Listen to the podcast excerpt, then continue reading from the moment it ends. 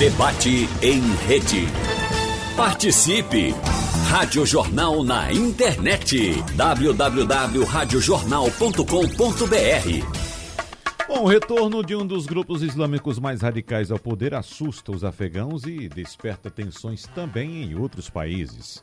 É, retomada a discussão sobre o papel dos Estados Unidos e da Organização das Nações Unidas na pacificação do Oriente Médio. Inclusive, dando uma atualizada na situação aqui agora, a retirada de diplomatas afegãos e outros estrangeiros prossegue em condições difíceis em Cabul, que é a capital do Afeganistão. Uma gigantesca ponte aérea foi criada desde domingo passado com aviões de diversos países resgatando civis, mas o Talibã controla os arredores do aeroporto. A, Alema, a Alemanha, por exemplo, retirou já 500 pessoas, incluindo 202 afegãos, e aprovou o envio de 600 soldados a Cabul para ajudar na saída do maior número possível de pessoas até o dia 30 de setembro, no mais tardar. Os Estados Unidos também prometeram retirar todos os americanos até o final deste mês. Bom, vamos detalhar essas ações e também as consequências do que está acontecendo no Oriente Médio agora com os nossos convidados de hoje.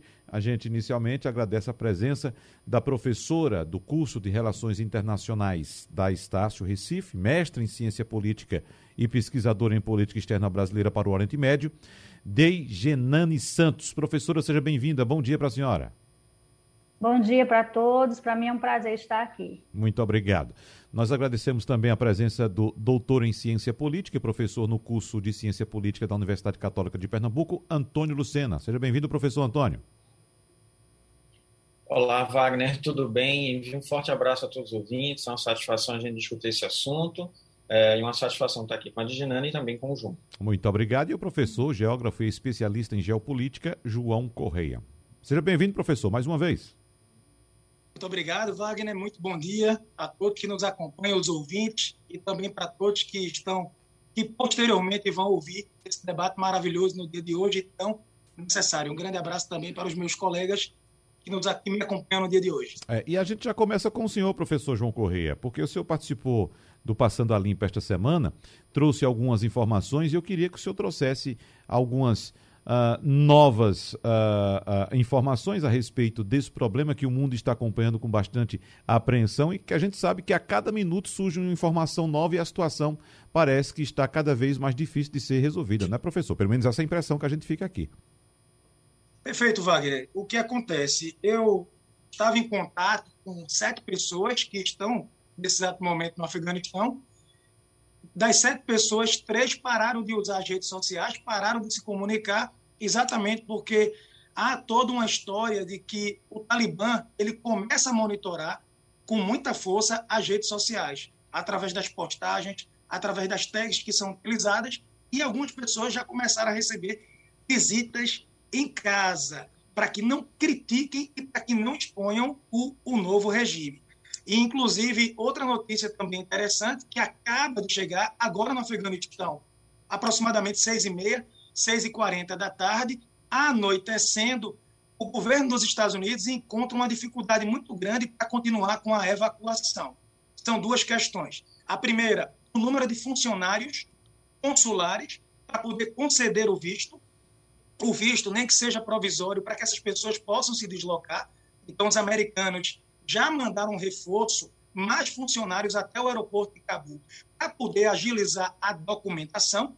E o segundo ponto, a notícia que acaba de chegar, é que o local para onde estavam sendo levados os afegãos ou os afegãos americanos em Doha, no Catar, não tem mais capacidade de receber pessoas. Então, o grande desafio não é somente tirar aquelas pessoas do Afeganistão.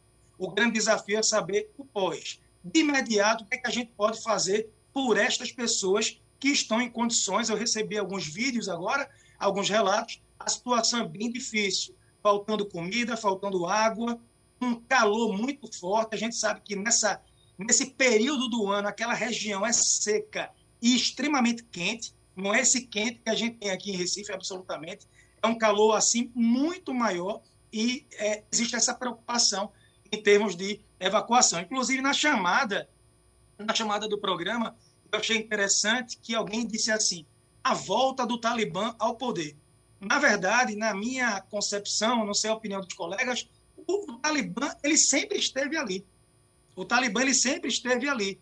Na verdade, o Talibã foi derrubado no ano de 2001 por ter dado guarita, por ter se aliado ao Qaeda, a, a um grupo terrorista liderado pelo saudita Osama Bin Laden, mas a estrutura do Talibã ela permaneceu por esse tempo, inclusive há dados publicados pela Forbes que mostram o Talibã entre os grupos terroristas mais estruturados e mais ricos do mundo, controlando o comércio do ópio, desde a, desde a agricultura ao processo ali da papoula até a produção final da heroína, por exemplo. Uhum. Também a questão dos minérios, questão dos minérios, o Afeganistão tem as chamadas terras muitos minérios que só são encontrados por lá. Tem a questão do cobalto, a questão do lítio, tão importante para baterias, para carros elétricos. Então, o Talibã ele sempre esteve ali, quadruplicando, quintuplicando é, sua capacidade de arrecadação, e surgiu essa oportunidade. Os americanos tão, estão fazendo agora uma retirada desordenada, extremamente desorganizada, não tem exatamente para onde levar. Você citou é, a, Alemanha e alguns países europeus se prontificando em receber, mas é muita gente. É muita gente. Só de soldados americanos hoje lá tem perto de 6 mil.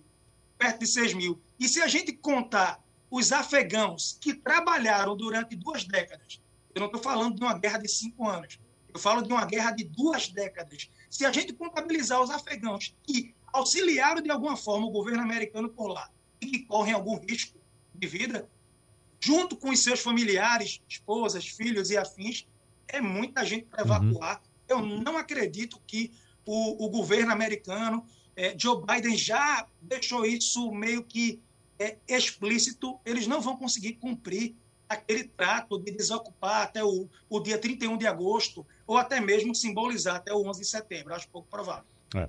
Professor Antônio Henrique Lucena, hoje a gente observa no noticiário internacional muito dedo apontado para o presidente Joe Biden. Como disse agora o professor João Correia, essa história começou com a invasão lá em 2001 dos Estados Unidos por causa dos atentados terroristas de 11 de setembro daquele ano, em busca da da Al-Qaeda, do, do, tão perseguido naquela época Bin Laden, mas passou pelos governos de George Bush, dois mandatos, passou pelos governos de, de Obama, dois mandatos, passou pelo governo de Trump, que inclusive foi quem fez um acordo em fevereiro do ano passado para a retirada das tropas este ano, e porque os dedos estão todos apontados para Joe Biden nesse instante como sendo o grande responsável. Será que foi por causa dessa retirada pós anúncio da retirada, retirada dos, dos americanos de lá, depois do anúncio da retirada? Uh, Wagner, é, lembrando que o presidente Biden é um incumbente, né? Então, uhum. ou seja, é, é, natural que ele seja altamente culpabilizado, né? Pela, pela toda a situação atual, né? Como você bem lembrou, o presidente é, Donald Trump ele colocou o prego, tá certo, para a saída dos Estados Unidos do Afeganistão. O Biden simplesmente foi lá e bateu, né? Inclusive, na verdade, Biden cumpriu um acordo que Donald Trump fez com o, o, o Talibã. Uh, mas Wagner é, e também para os ouvintes, né, é, o, o, Afeganistão ele é uma sucessão de erros, desde o início da sua invasão até realmente agora a retirada. Né, é, o, o, principal objetivo era exatamente capturar, né, prender e matar Osama Bin Laden. Isso foi feito dez anos depois né, da entrada dos americanos né, no Afeganistão, que isso contou com amplo apoio popular, mas é, não houve uma preocupação realmente em acomodação das forças, né, é, realmente de uma estratégia de desenvolvimento do, do Afeganistão. Então, ou seja, os governos, eles, os governos que se seguiram, tanto os republicanos como os democratas, cometeram vários equívocos em sequência. Quando você vê esses 20 anos da ocupação americana no Afeganistão, a gente consegue ver que houve um aumento do, do produto interno bruto né, do país. Mas quando você desagrega, você vê que, na verdade, em grande medida, esse recurso era para assistência, para pagamento de pessoal, etc. Não era algo que ficava dentro do Afeganistão que fizesse com que a economia também se desenvolvesse, que houvesse realmente uma mudança significativa né, do padrão de vida das pessoas e tudo mais. Tiveram mais liberdade é, em relação ao Talibã, Uh, mas ficou faltando exatamente isso. E lembrando o seguinte, o Talibã ele é um país extremamente fraturado, ele tem diversas etnias, o diálogo entre elas é extremamente difícil, a gente não tem exatamente um sentimento de nacionalidade é, é, dentro do, do, do, Afeganistão, existem muitas guerras tribais, o próprio Talibã ele é da etnia é, Pashtun, é, que é a, a majoritária, então, ou seja, o governo é, George Bush ele cometeu vários equívocos no processo de invasão, acreditava que apenas a solução por mano militar seria suficiente. Quando você entra para o governo Obama, existia essa preocupação de você tentar sair, mas os relatórios de inteligência já apontavam que se os americanos deixassem o Afeganistão, o Talibã retomaria o poder. É tanto que o governo Biden, o governo, perdão, o governo Obama aumentou as tropas dentro do Afeganistão, o, na época, o vice era Joe Biden, ele foi contra, mas a secretária de Estado Hillary Clinton aprovou o envio porque a situação era frágil, conseguiu haver um certo grau de normalização, e aí depois você teve uma diminuição consecutiva das tropas. Né? Então, ou seja, aí você descamba no governo de Donald Trump, e lembrando que a, a, a ocupação é, no Afeganistão ela é extremamente impopular entre os americanos. Três quartos, três quartos dos americanos eles querem a saída das tropas. O americano médio não sabe identificar onde o Afeganistão está no mapa. Ele não tem ideia de onde o Afeganistão está no mapa. A única coisa que ele quer é que simplesmente se retire as tropas. Né? É, o grande equívoco né, do, do, governo Biden é porque a gente teve é, é, é erros em massa. A gente teve o erro de planejamento da retirada, né? a gente teve um erro de inteligência né, que da, é, apontava que o, o, as forças afegãs iam ainda resistir durante alguns meses até você ter essa retirada total. É, o presidente Biden não consultou os seus aliados, né, principalmente o caso do G7, ele praticamente tomou uma ação quase que unilateral né, de retirada das tropas. Então, foi um conjunto de erro, é, meu caro Wagner, que gerou todo esse tipo de situação. É, várias pessoas viram nas redes sociais né, aqueles paralelos né, com a retirada do, do, do, de Cabul com a retirada de Saigon em 1975. Né? Essa comparação ela meio que se tornou uh, inevitável. Né? Mas eu já vejo vários relatos, inclusive de colegas é, militares, que estão dizendo que Cabul está sendo pior. Porque no caso de Saigon, você teve tempo, houve um certo, entre aspas, planejamento, ou seja, antes das tropas entrarem, as tropas da, da, do Vietnã do Norte entrarem na cidade, de você fazer a retirada né, consistente e tudo mais. Mais de 30 mil vietnamitas foram evacuados. Agora, no Afeganistão, não. A coisa foi atabalhoada, o Talibã é, entrou muito rápido dentro da cidade, várias tropas se renderam e isso gerou várias dessas imagens, né, de é, é, é, afegãos segurando nos aviões cargueiros americanos, né, caindo, sendo horrenda. Então, é, realmente, a, a, a, retirada ela foi atabalhoada, não houve uma preocupação. Estrategicamente, os Estados Unidos deveriam ter cercado o perímetro de Cabul para garantir a evacuação de todo mundo, mas isso não foi feito. Eles mantiveram as tropas dentro do aeroporto e gerou todo esse tipo de situação. É. Professora Deigenani, é, o professor João Corrêa citou a presença dos 6 mil soldados americanos no território afegão. O professor Antônio Henrique citou que essa, essa ocupação do Afeganistão é bastante impopular nos Estados Unidos, mas, sinceramente, me ajude, por favor, se eu estiver equivocado, eu nunca vi o povo norte-americano preocupado com alguma questão humanitária, a não ser quando há alguma questão comercial envolvida. Né? A preocupação agora e essa baixa popularidade do presidente Donald Trump seria relativa à presença dos soldados americanos lá dentro e não especificamente com o sofrimento que o povo afegão ou uma parte do povo está passando agora?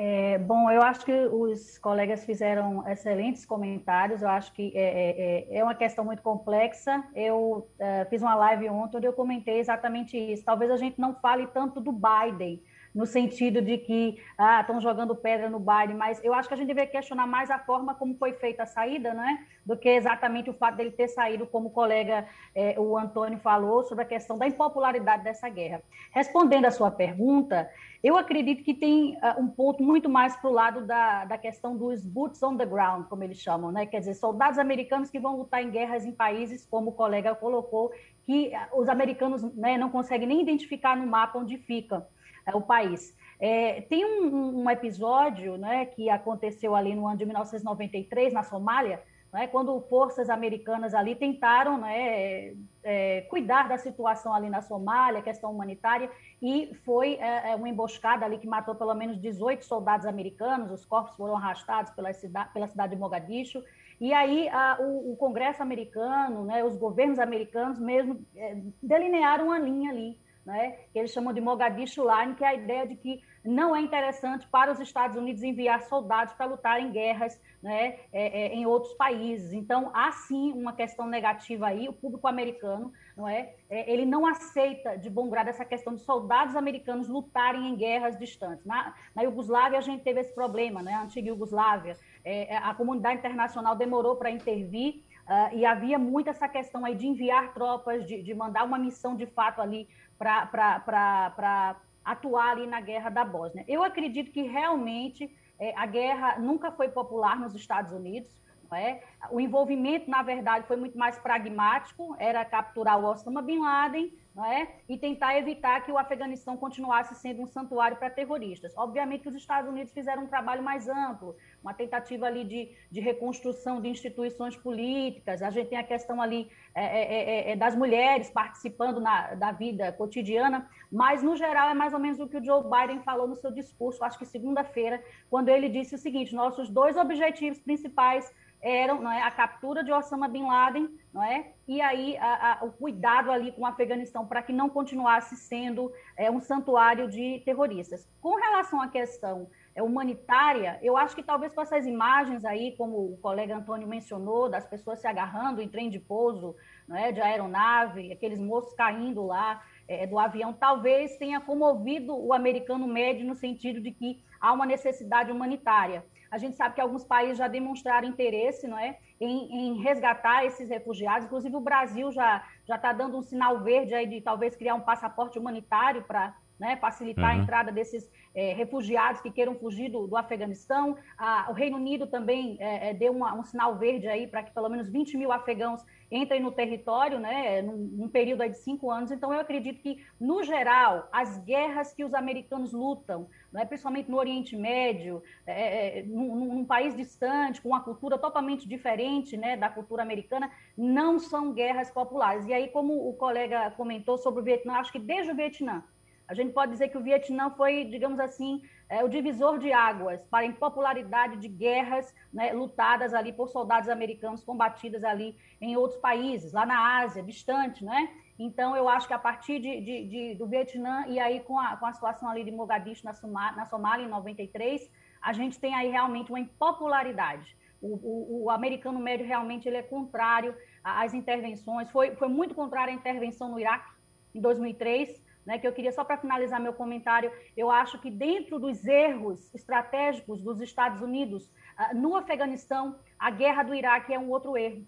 Né? Porque aí acabou tendo duas frentes de guerra, os Estados Unidos meio que deixaram o Afeganistão de lado para tomar conta ali da situação do Iraque em 2003, e eu acho que aí também foi um movimento equivocado é, por outros motivos também, mas eu acho que é, tirou um pouco a capacidade é, do governo americano de repente ter feito um trabalho mais é, interessante lá no Afeganistão. Queria saber agora do professor João Correia, como é que ele avalia essas, não só esse caso específico do Afeganistão, mas outras, outras ações de ocidentais no Oriente Médio. A gente sabe que é uma região que tem uma cultura totalmente diversa da nossa, professor João Correia. Na política, nos costumes, na cultura. A gente aqui, claro, olha e observa que situação estranha, absurda a mulher não pode sair de casa, só pode sair se for com o marido e tem que andar na rua um passo atrás do marido, tem que andar toda coberta. Isso é muito estranho para a gente, evidentemente. Mas como é que eles avaliam também a chegada dos ocidentais e a tentativa de imposição de nossa cultura lá no Oriente Médio, do professor João Correa? Maravilha, Wagner. Então, é, eu vou. Eu, eu, se, eu, se eu falar demais, vocês podem, por favor, cortar o microfone. Vamos, vamos é, fazer o seguinte, o, vamos fazer bom. o seguinte, eu não, eu não quero fazer essa interrupção, mas eu quero deixar livre aqui para o professor Antônio, para a professora Dejanane, para que eles possam fazer qualquer intervenção assim que quiserem, certo? Fiquem à vontade. Pois não, professor João Correia. Bom, então vou, vou falar aqui algumas, algumas, algumas situações. A primeira hum. situação, antes de falar um pouco, antes de responder a, a sua pergunta, Wagner, é, fazendo algumas, algumas observações, as falas dos colegas foram extremamente felizes e interessantes. de fato, a gente percebe que hoje não há qualquer tipo de, de apoio popular fortíssimo, né, ou, ou, forte ou mediano dentro dos Estados Unidos em relação a essa, essa intervenção no, no Afeganistão pelos motivos já citados. Mas no próprio 11 de setembro, naquele contexto, no início da intervenção, houve uma, uma fila, uma, eu diria, uma corrida gigante de jovens americanos querendo se alistar, querendo servir ao exército, porque aquela imagem é, dos prédios em Manhattan, é, é, aquele ataque ao Pentágono, o sequestro dos aviões, aquilo mexeu muito com orgulho, né, com espírito americano, com patriotismo. Então, naquele contexto, naquela situação, houve um, um, um apelo para quem foi que atacou? Al-Qaeda. Onde é que fica a Al-Qaeda? Ela está ali sediada, organizada no Afeganistão com apoio do governo. E quem é o governo? É um grupo chamado de Grupo Talibã.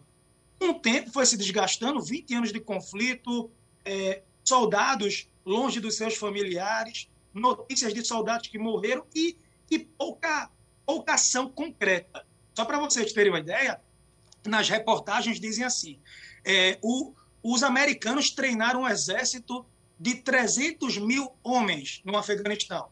300 mil homens. Não são 300 mil homens. As contas estão completamente superestimadas. Na verdade, são 180 mil soldados. Mas se você analisar os 180 mil soldados, muitos que não sabem sequer ler e escrever, analfabetos, muitos que sequer estavam recebendo um salário. Os relatos que chegam é que de abril e maio, a partir do momento que o Cabul, né, a, a, o governo afegão ficou responsável pelo pagamento do salário dos soldados, você tem indícios de atrasos, de não pagamento, falta mesmo de infraestrutura. Fora isso, o Afeganistão tem 30% da sua população, praticamente, no máximo, tendo acesso, o país tem o quê? 32 milhões de habitantes. 30% da população tendo acesso à energia elétrica é confiável. Então, você basicamente tem um país passando fome, numa pandemia, passando por uma seca extrema, uma seca severa, você tem a falta de infraestrutura, que em 20 anos não houve essa, essa construção, o exército, um exército fraco. Dizem, né, os americanos gastaram mais de 2 tri de armas, 85 bi. Os números são sempre assim, cabalísticos. Só que muitas das armas são tão, mas tão sofisticadas, que sequer os soldados afegãos, eles tinham treinamento ou tinham noção de como utilizar. E você se pergunta como é que pode, em poucas semanas, o Talibã conseguir tomar conta do país. Na verdade, o Talibã ele já tomava conta do país. Era um Estado paralelo, era um poder paralelo. Trabalhava com uma milícia com, é, com aspectos, com doutrinas medievais. Existe essa preocupação do que vai acontecer com o Afeganistão, porque nossa colega ela foi perfeita na fala. No Iraque, eu lembro, eu acompanhei a invasão do Iraque, quando as tropas americanas é, chegaram a, ao Iraque e tem aquela cena, aquela cena dos árabes com os sapatos na mão, os árabes com o sapato na mão, jogando na estátua do então ditador, do então presidente Saddam Hussein. Muitos árabes, naquele contexto do Iraque, comemoraram a derrubada de Saddam Hussein. Mas o que a gente percebe depois da derrubada de Saddam foi um verdadeiro vazio de poder um verdadeiro vazio, ficou um vácuo geopolítico de poder lá dentro muito forte. Tanto que hoje, o Iraque, você tem a atuação de grupos terroristas como o Estado Islâmico e você tem a atuação de milícias patrocinadas pelo Irã. Tem outro caso também que, para mim, talvez seja, não sei para os colegas, mas é um grande desastre, é o caso da Líbia. Primavera Árabe. As pessoas foram às ruas durante a Primavera Árabe para protestar contra verdadeiros dinossauros da política de alguns países. O presidente da Líbia, na época, o Muammar Gaddafi, ele governava a Líbia há mais de 40 anos, mais de quatro décadas. Nem se ele fosse o melhor presidente do mundo, o melhor político do mundo, 40 anos no poder, existe uma fadiga, existe um desgaste natural do processo. Pois bem, a população foi às ruas, protestando contra a corrupção, pedindo mudanças, e resultado, derrubaram Muammar Gaddafi. A derrubada de Gaddafi ela foi muito emblemática porque o ditador do Egito, Hosni Mubarak, foi preso, prisão domiciliar. O ditador da Tunísia, o Ben Ali, Ben Ali, ele fugiu. Ele fugiu, foi para a Arábia Saudita. Na Arábia Saudita não tem primavera árabe porque o governo não permite, não tem como protestar ali dentro do reino. Tá?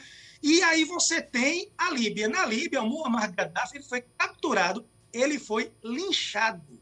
Linchado, tem um vídeo na internet, quem quiser procurar cenas fortes, ele sendo espancado, deram um tiro na cabeça dele, filmaram e colocaram na época em várias, várias redes sociais.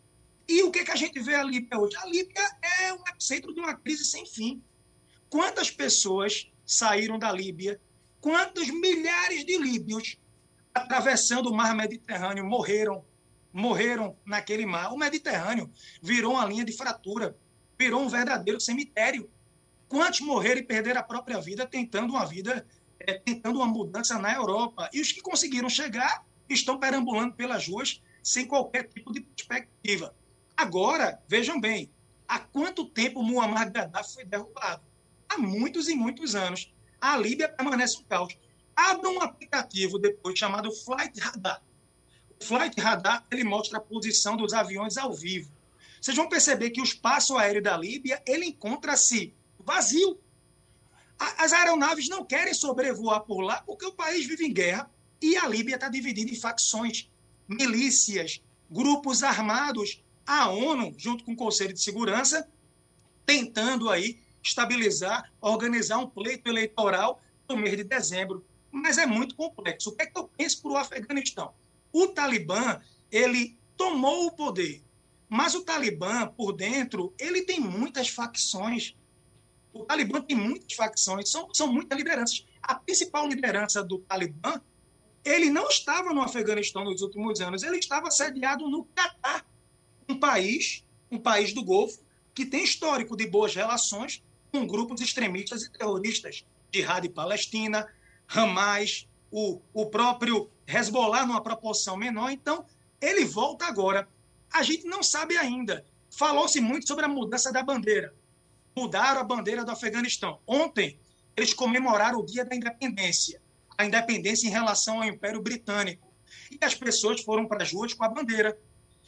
Foram muitos protestos, mas vejam, eu não penso que os protestos de ontem foram apenas contra os talibãs, não.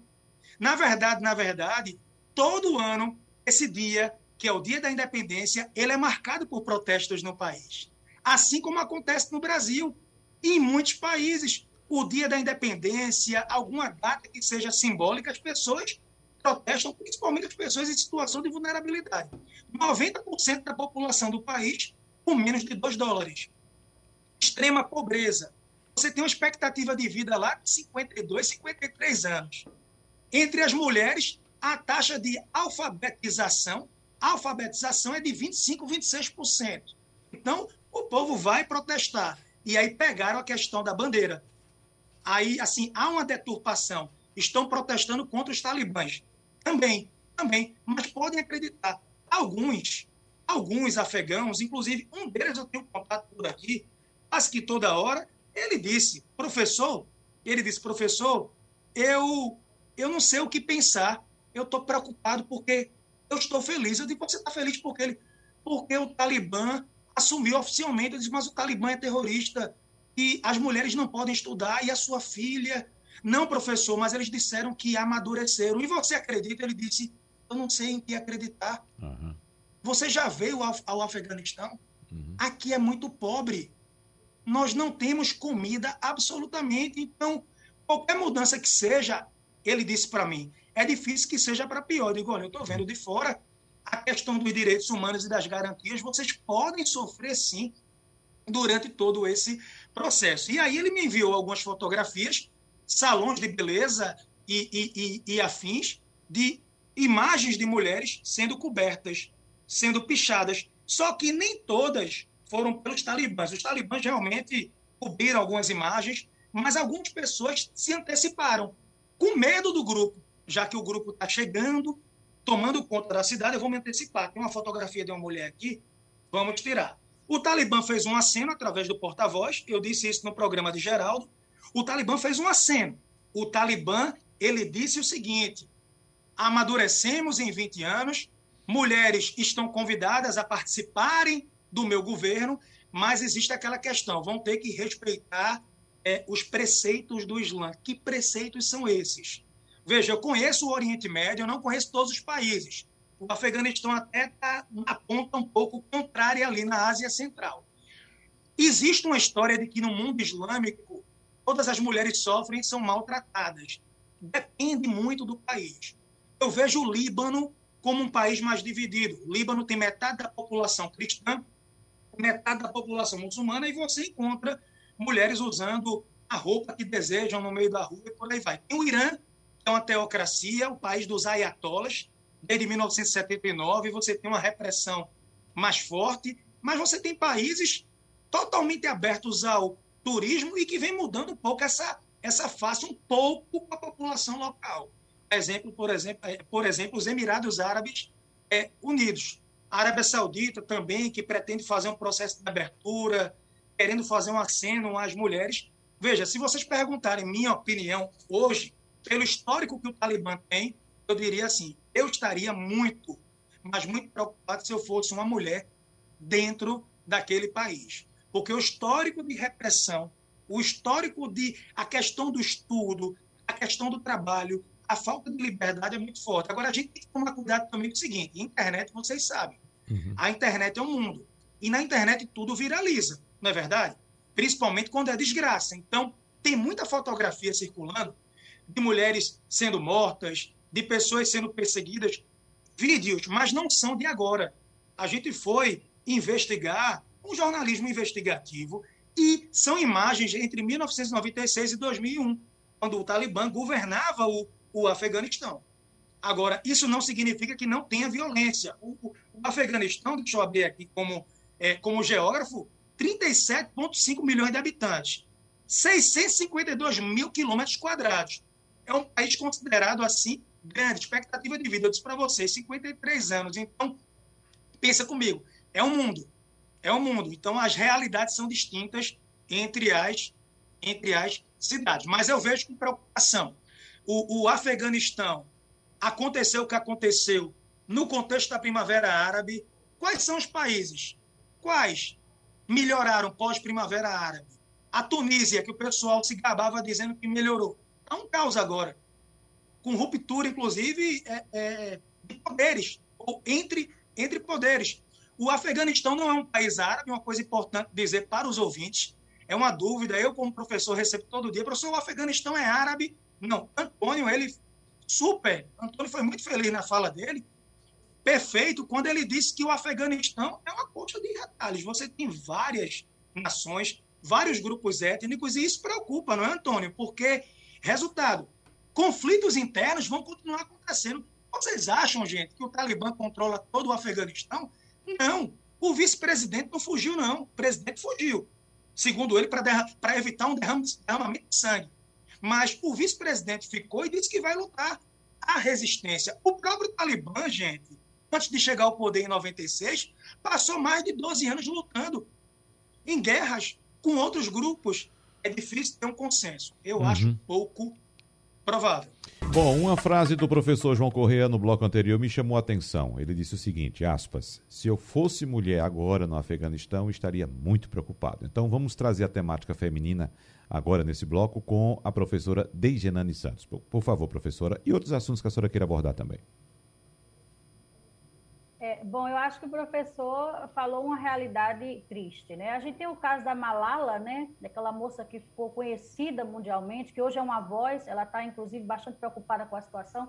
E Malala é um símbolo da dificuldade que você enfrenta a ponto de arriscar sua própria vida se você quiser ter educação no Afeganistão como menina, como mulher.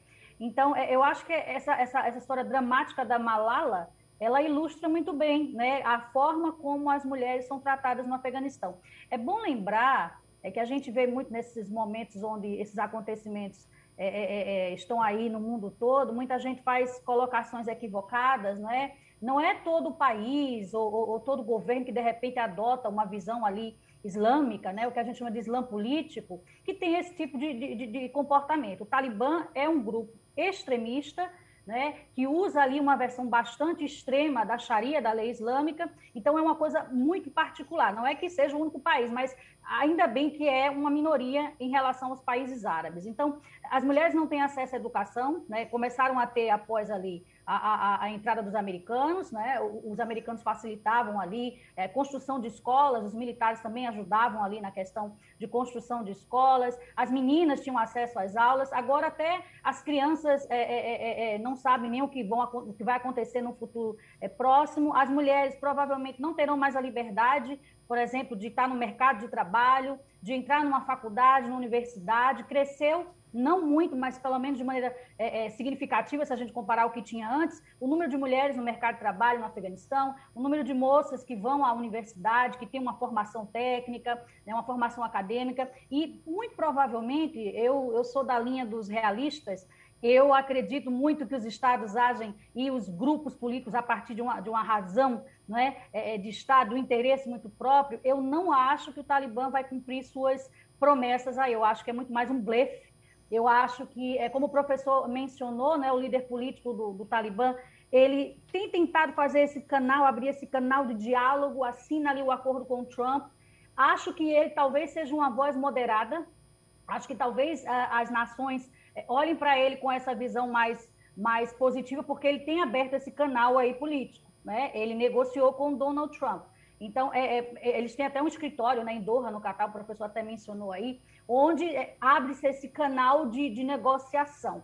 Mas ainda que a gente veja esse, esse movimento mais positivo, de talvez um Talibã mais ameno, eu não acredito, eu particularmente não acredito. A gente tem ouvido relatos, né, e o professor João Correia é muito mais uma autoridade nisso aí, com, com esse contato que ele tem com, com afegãos, mas a gente tem ouvido relatos aí de que as mulheres já não estão mais tendo a liberdade que tinha. A gente tem a questão aí dos salões de beleza que já foram pintados, já foram fechados. Então, eu não acredito, e o próprio Talibã declarou nessa semana, elas terão liberdade dentro não é, do Islã, dentro do que a gente entende aqui. Então, eu acredito que não haverá é, é, um cenário aí muito positivo para as mulheres no Afeganistão. Então, é uma coisa bastante é, lamentável. Espero que vozes como a de Malala né, sejam ouvidas, que o Talibã pelo menos permita que as meninas tenham acesso à educação, né, que ninguém seja reprimida por, por fazer um curso superior, não é? Que as mulheres possam andar nas ruas sozinhas, né, sem a necessidade de um parente do sexo masculino,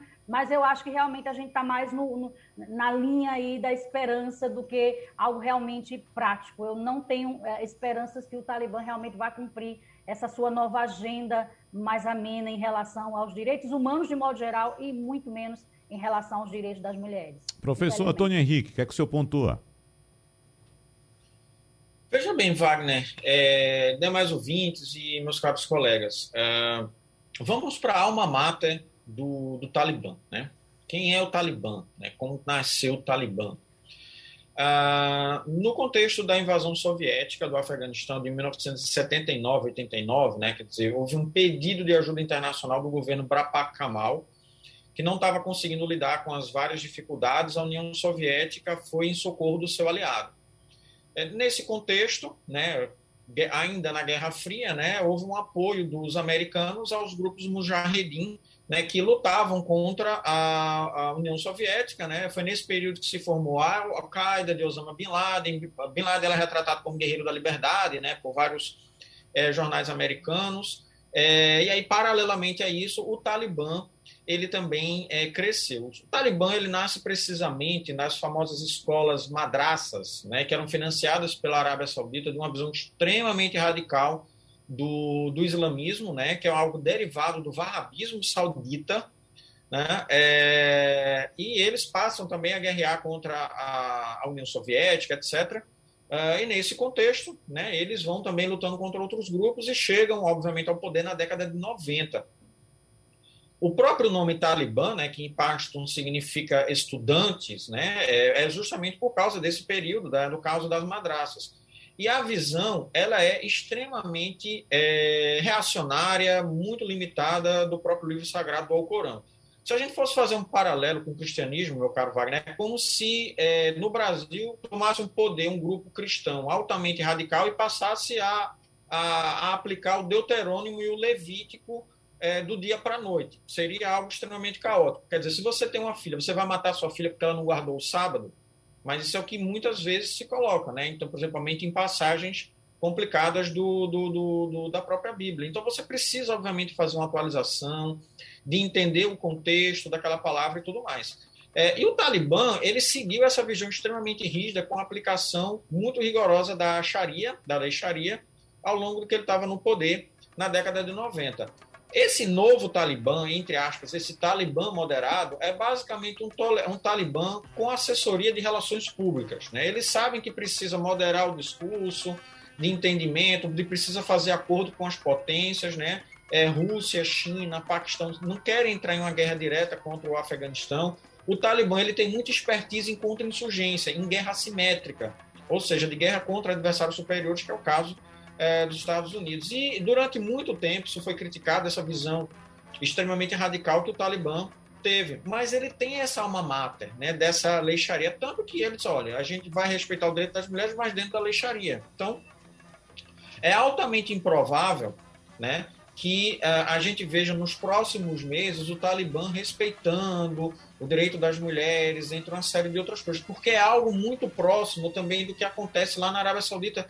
que pouca gente fala, né? E vem justamente a origem é, do grupo, né? Da ideologia uh, do grupo. Então, uh, é basicamente isso, né? O Talibã ele está é, tentando se sustentar, buscando, uh, digamos assim, afirmar sua imagem internacional, na medida que ele tenta dialogar, né? Com as várias potências, né? Que buscam não entrar em uhum. confronto é, direto com o próprio Talibã. E, e essa visão do Talibã ela não é é, homogênea. Né? É, dentro do, do, do, próprio Afeganistão, a gente tem um grupo altamente heterogêneo. É tanto que já começou a resistência.